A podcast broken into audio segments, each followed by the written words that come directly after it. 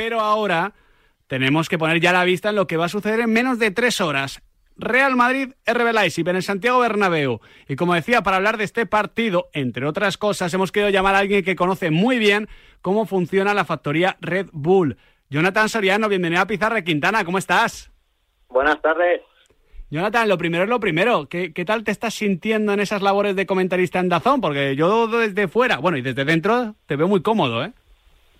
Bueno, bueno, gracias, gracias por tus palabras, pero, pero sí, sí es cierto que, que al principio un poco extrañado porque al final eh, estás haciendo algo completamente diferente y lógicamente era algo que todavía iba frío, no, no sabía por dónde salir y bueno, al final estoy teniendo la suerte de que los compañeros que estoy teniendo con, con gran experiencia me están ayudando y, y poco a poco me siento más cómodo.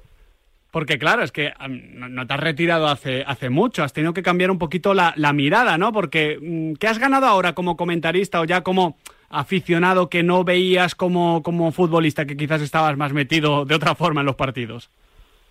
Sí, al final eh, una cosa es comentar los partidos con los, con los amigos, ¿no? Claro. Como, como se suele decir, y otra cosa es hacerlo para, para la televisión. Entonces tienes que ir con mucho más cuidado, tienes que vigilar un poco el, el vocabulario, por decirlo así, y, y ahora, eh, claro, estás mucho más atento a todo lo que pasa. Al final, cuando estás retransmitiendo, eh, ya no solamente mirar eh, quién hace el gol o quién hace el pase, sino a veces te tienes que estar fijando en otros movimientos, en, en qué está haciendo la defensa cuando el equipo está atacando, para poder explicárselo a, a los oyentes. Y, y, y bueno, es, es, es una tarea dura porque estás en tensión prácticamente los 90 minutos, pero para mí es muy divertida. Yo me lo estoy pasando genial. O sea, llegas más cansado ahora que cuando eras delantero. Eh, en cuanto a tensión, sí, ¿no? porque primero tienes que estar vigilando a ver qué es lo que dices y lo que no dices, porque es lo que te digo, no estás entre amigos. Pero ¿cómo se, Y- nota, y- cómo se nota que eras delantero y no central, eh? Bueno, hombre, al final son, son posiciones diferentes. Nosotros estábamos mucho más sueltos porque siempre es lo que siempre se ha dicho, el delantero pues, si falla, bueno, Claro. eh, no pasa nada y el central o el portero, por decirlo así, eh, era, el, el error es mucho más grave, que sigue siendo el mismo, el error es el error, pero la consecuencia a veces eh, era muy diferente. Vamos a poner, como digo, la vista ya en el Santiago Bernabéu. Eh, hoy, en esa labor ya de, de analista, ¿en qué te quieres fijar del partido entre Real Madrid y RB Leipzig? Yo lo que me quiero fijar es sobre todo en la reacción que pueda tener eh, Leipzig. Eh, viene de, de un inicio de liga muy complicado, eh, muy diferente a lo que es Red Bull Leipzig, que siempre ha sido un equipo que, que ha empezado fuerte y al final ha estado peleando hasta el final. Y este año ha empezado muy mal. Eh, ahora con el cambio de entrenador, un entrenador magnífico, por su paso por Red Bull, ya lo conozco. Mm. Eh, es un entrenador joven, con una idea fantástica y que le ha dado un aire nuevo y, y solamente hace falta ver eh, el último resultado en Liga. Eh, contra un Dortmund, eh, una imagen muy diferente y, y bueno, hoy puede ser eh, que, veamos un, grandísimo partido porque Madrid siempre va a ser un, un partido importante y va a tener un rival donde la presión alta, intensidad, eh, jugadores con clase, jugadores que con un gran disparo a media distancia, o sea que hoy van a tener que estar atentos. Jonathan, ¿cómo definirías tú al propio Marco Ross? Que ahora le estabas eh, comentando porque es un tipo que ha compartido escuela con entrenadores que tuviste tú, como Roger Smith o Adi Hutter. Es un entrenador de, de la nueva escuela, es así, es, sí que es alemán, eh, pero con una mentalidad muy, casi podríamos decir, española. Eh, toca cosas españolas con mentalidad alemana. Una mentalidad alemana, pues, eh, muchísima intensidad, jugadores con, con muchísimo ritmo, eh, muchos sprints, aunque suene un poco raro, pero, pero en la parte, sobre todo Alemania, Austria, valoran mucho el tema del sprint, el Mm. tema de, de velocidades a alta, eh, a alta distancias, y, y eso es lo que va a intentar el Leipzig. Eh, quizá en calidad no va a llegar al Madrid, pero sí que van a intentar eh, suplir esa calidad con muchísima intensidad y muchos kilómetros en sus piernas. Es curioso esto que comentas, Jonathan, porque yo tengo la sensación de que, de que es un modelo el de Red Bull que no ha calado tanto en España, ¿no? Ahora que, bueno, que ha perdido el Atlético de Madrid, que ha perdido el Barça, eh, es un debate de cuando los eh, equipos españoles en Champions no están a ese mismo nivel de, ritmo y de físico, pues eh, sale a menudo, pero es que aquí en España esa escuela pues no ha triunfado tanto. No, y, y- y dudo que triunfe. Aquí en España tenemos otra mentalidad de, de cómo empezar en la base con los chavales. el- al final en la base eh, te vas a cualquier fútbol base, ya no te estoy hablando de los grandes equipos, Sí. eh, de cualquier ciudad y, y estamos hablando de que a los chavales lo primero que les enseñan es a controlar bien el balón, a pasarla, a tener una, un- una buena, una buena imagen de, trato con el balón y, y quizá en Alemania, hablo de Alemania para no hablar con demás países, ¿eh? Alemania pues eh, es algo más, lógicamente es importante el balón, pero el físico lo es un poquito más. Al final, si tú aguantas 90 minutos corriendo, eh, para ellos eso es importantísimo. Eh, saltar a una presión a alta intensidad es importantísimo. Incluso te diría más, algo que a mí me sorprendió muchísimo. Eh, acabar un partido, mm, perdemos el partido y, llegar al día siguiente Roger Smith, que para mí es mi entrenador, vamos, lo voy a defender siempre y aunque diga esto, lo voy a seguir defendiendo, pero es algo que me sorprendió. nos dijo que habíamos perdido porque habíamos hecho menos kilómetros que el rival. Ojo. Y entonces, claro, yo para mí, que venía en este caso del Barça, claro. claro, fue una sorpresa, ¿no? Porque yo, por ejemplo, pues podía pensar, bueno, hemos perdido porque pues porque no hemos eh, estado finos en el pase, eh, en lo ofensivo no hemos metido gol, como le pudo pasar, por ejemplo, ayer al Barça, pues un poco lo mismo, ¿no? De, no hemos estado acertados, eh, en el caso de hubiera estado acertados hubiéramos ganado. En defensa quizá pues no hemos estado tan agresivos pero no me esperaba, no me esperaba esa reacción de decir hemos perdido porque hemos tenido muchos menos metros que el rival. Eh, ellos han hecho más metros y a alta intensidad, eh, más kilómetros. Lo basaban, lo basaban mucho al tema estadística y, eso ellos allí eh, sí que es verdad que lo, llevan muy a Y tú como delantero, Jonathan, debías ser el primer defensa en la presión, ¿no? Que será lo que veamos hoy también del Leipzig, que sus atacantes sean los primeros a la hora de saltar.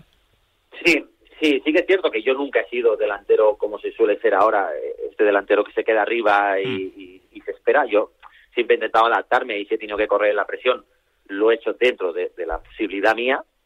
Eh, pero sí, sí, sí, el delantero es el primer defensa. O sea, sin balón, eh, eso es indiscutible. El, delantero es el que más tiene que correr porque sobre todo es el que inicia.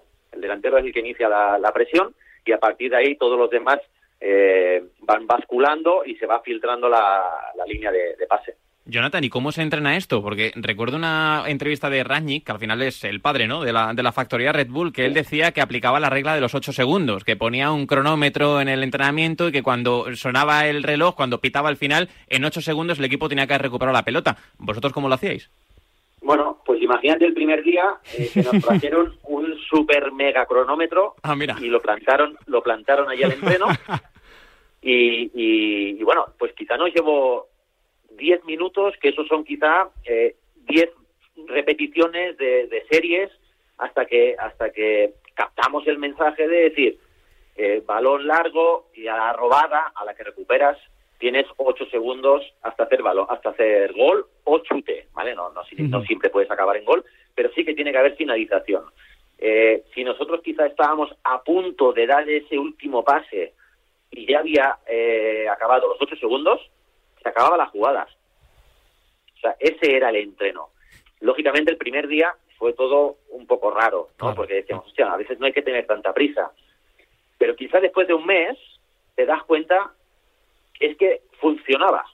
Y llegaba el partido y funcionaba. Y robabas en campo rival y en menos de ocho segundos nosotros, eh, claro, yo tuve la gran suerte de que los delanteros que teníamos éramos Sadio Mané, éramos Kevin Campbell, también teníamos a Savitzer, teníamos a Navi Keita, o sea, claro, hemos tenido este tipo de jugadores donde nosotros robar en campo rival eh, nos facilitaba mucho, sobre todo eso, si jugábamos a ocho segundos hasta llegar a la portería contraria, eh, teníamos muchas posibilidades de hacer gol hoy sin, sin Karim Benzema, eh, yo creo que le vendría muy bien al, Real Madrid tener un Jonathan Soriano, ¿no? Ese delantero eh, que te pueda complementar al 9 y que cuando no esté el 9 pueda también abrirte espacios y, hacerle ganar un poco de, eh, de espacio, valga la redundancia, ¿no? Ahí entre líneas. No sé cómo, cómo lo ves esto, Jonathan.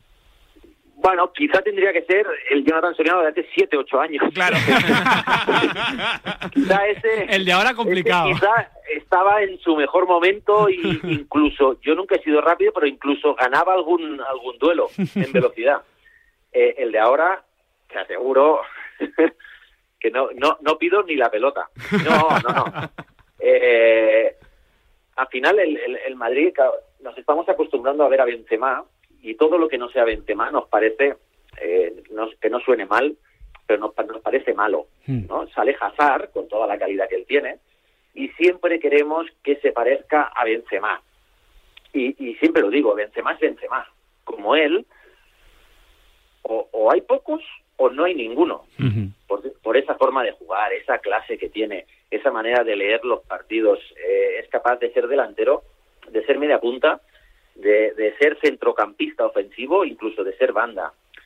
Eh, el Madrid se ha adaptado al juego de Benzema, entonces claro, claro que es complicado. Ahora el Madrid echa en falta a esa figura y ataque, es su capitán, y, y, bueno, quien lo supla con sus cualidades tendrá que sacarla lo mm. mejor posible, pero Benzema no va a estar. Pero, pero precisamente por eso quizás Jonathan, eh, eh, Rodrigo no se parece a Benzema, pero Rodrigo es un futbolista de muy buen nivel que está explotando, que está en, en, racha goleadora y que además da la sensación de que se entiende muy bien tanto con Vinicius como con Fede Valverde. ¿Que el mejor Eden Hazard sería titular? Pues sí, evidentemente, sería titular. Pero en pleno 2022, mm, y por ejemplo, pensando en este partido ante el RB Leipzig, con el ritmo que va a tener el juego, con las transiciones que vamos a ver seguramente en el Santiago Bernabéu, a mí me encaja más Rodrigo. Es que ahí, ahí está el mensaje, que quizá eh, estamos todos oh, estamos todavía lamentándonos de ah, que no, vamos a ver a Benzema y si el Madrid sin Benzema no va a tener posibilidades. Mm, puede ser, no, no voy a decir que no, pero no tiene por qué. Al final, Rodrigo lo vimos el otro día, las jugadas que hizo. Es un chaval que ya está preparado para ser titular. No, no le vamos a, pedir que le compita la, titularidad a Benzema. Pero si no está Benzema, eh, Rodrigo está con ritmo de partidos, está con ritmo en las piernas, tiene, es muy dinámico y, y es posible, es posible que coja esa responsabilidad de ser el delantero, un delantero atípico, por decirlo así, porque no es el delantero 9, no es el delantero centro de, jugador de área, pero es un jugador muy móvil, que te puede caer a bandas, que te puede entrar de segunda línea, un jugador que no fija centrales, y, el otro día lo pudimos ver perfectamente que, es muy válido para poder hacer esa posición. Mirando al rival, mirando al contrario, eh, hoy es una buena prueba de, de, fuego para, para Nkunku, ¿no, Jonathan? Porque al final Nkunku representa muy bien todo lo que es el modelo Red Bull, esa capacidad para repetir esfuerzos, los sprints, la presión, llegar a gol. No deja de ser, entre comillas, una evolución de Sadio Mané, siendo un futbolista, evidentemente, Sadio Mané de una dimensión ahora mismo superior, pero que está marcando muchos goles y que esta temporada mm, queremos ver si logra mantener lo que vimos el año pasado porque si logra mantener lo que vimos el año pasado, va a valer mucho dinero. Bajó la cláusula Adrián eh, Nahuel, que fue a sí, sí, sí. 70, 80. Renovó este pasado verano, el pasado mes de junio, y eh, le han puesto una cláusula de 65. 65, vamos, eh, si mantiene lo del año pasado, 65 se quedan cortos. Sí, lo que está claro que en Kunku, si sigue el nivel que, le hemos estado viendo, va a durar poco en, en, hmm. en Red Bull Leipzig, porque al final es un jugador que, como decís, lo tiene todo lo que más gusta a los entrenadores y directores deportivos es que un delantero también corra en defensa. Entonces, cuando, cuando tienes calidad, cuando tienes gol, cuando eres joven y además eres sacrificado en, defensa, claro. Eh, estamos hablando de un jugador muy apetecible. Jonathan, te quiero preguntar por el otro delantero del Leipzig, te quiero preguntar por Werner, que es un viejo conocido del Real Madrid, que tuvo aquella eliminatoria entre el Chelsea y el equipo blanco, donde falla muchas ocasiones. Te quiero preguntar por él, ¿cómo se sale de un bache goleador como el que está atravesando el alemán? Porque no creo que sea una cuestión futbolística, sino más bien mental.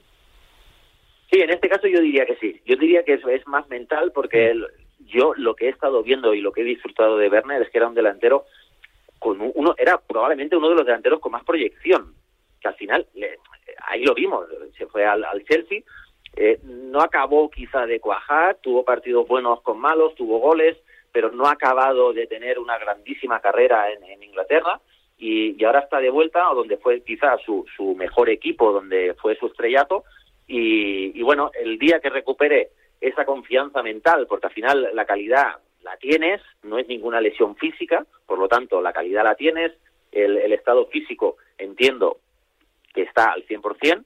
Eh, en el momento que recupere esa confianza de partidos, que vuelva otra vez a, hacer goles, eh, yo estoy seguro que volverá a ser el, quizá no el Werner de hace unos años, pero sí un delantero importante para Red Bull Leipzig, sobre todo en el, en el ámbito goleador.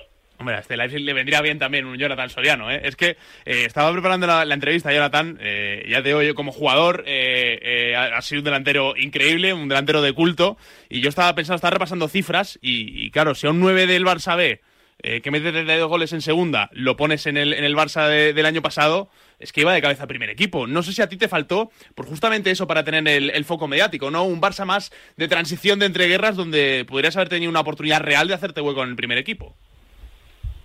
Bueno, eh, de esas cosas eh, lo he visto tantas veces, igual que se me dice de, de, que tuve la lesión cuando estábamos en pretemporada. Claro, son cosas que nunca vamos a poder ver y, y al final son momentos. O sea, yo he tenido, eh, me ha tocado vivir ese momento en el que yo, pues a pesar de, eh, con mi edad, ya no podía alternar primer equipo y, y filial, por lo tanto, esa, esa opción eh, no se podía barajar. Y esa posibilidad nunca se dio. Es como lo que se dice de la lesión que tuve y, y que yo me iba a quedar en el primer equipo. No se dio, me lesioné, me tocó y, y al final mi carrera se fue hacia otra banda que yo personalmente eh, estoy muy orgulloso de la carrera que he tenido, de la que podría haber tenido si no hubieran pasado o si hubieran pasado otras cosas. Es que eso lamentablemente nadie va a poder va a poder eh, decirlo. Pues es así, es cierto. Muchísimos goles en Austria, muchos goles evidentemente también en la Liga Smartbank en China y ahora analizándolos, sí, en Primera División Española. Eso es. Ahí, ¿no? Muy- eh, una- quitarte la espinita de una forma diferente. Eso es. Jonathan Sí, Soriano. bueno, es al final es seguir, se- seguir vinculado en el mundo del fútbol, Claro. que al final me ha dado la vida, o sea, al final yo soy lo que soy gracias al fútbol y, y lógicamente que no se la voy a poder devolver porque porque me ha dado mucho. Pero Bueno. bueno, al menos intentar ayudar. Inténtalo, Eh, inténtalo. eh, a mi manera, a mi manera, pero al menos intentar ayudar. Bueno, a nosotros nos ha dado menos, eh, Jonathan. Así que... Nosotros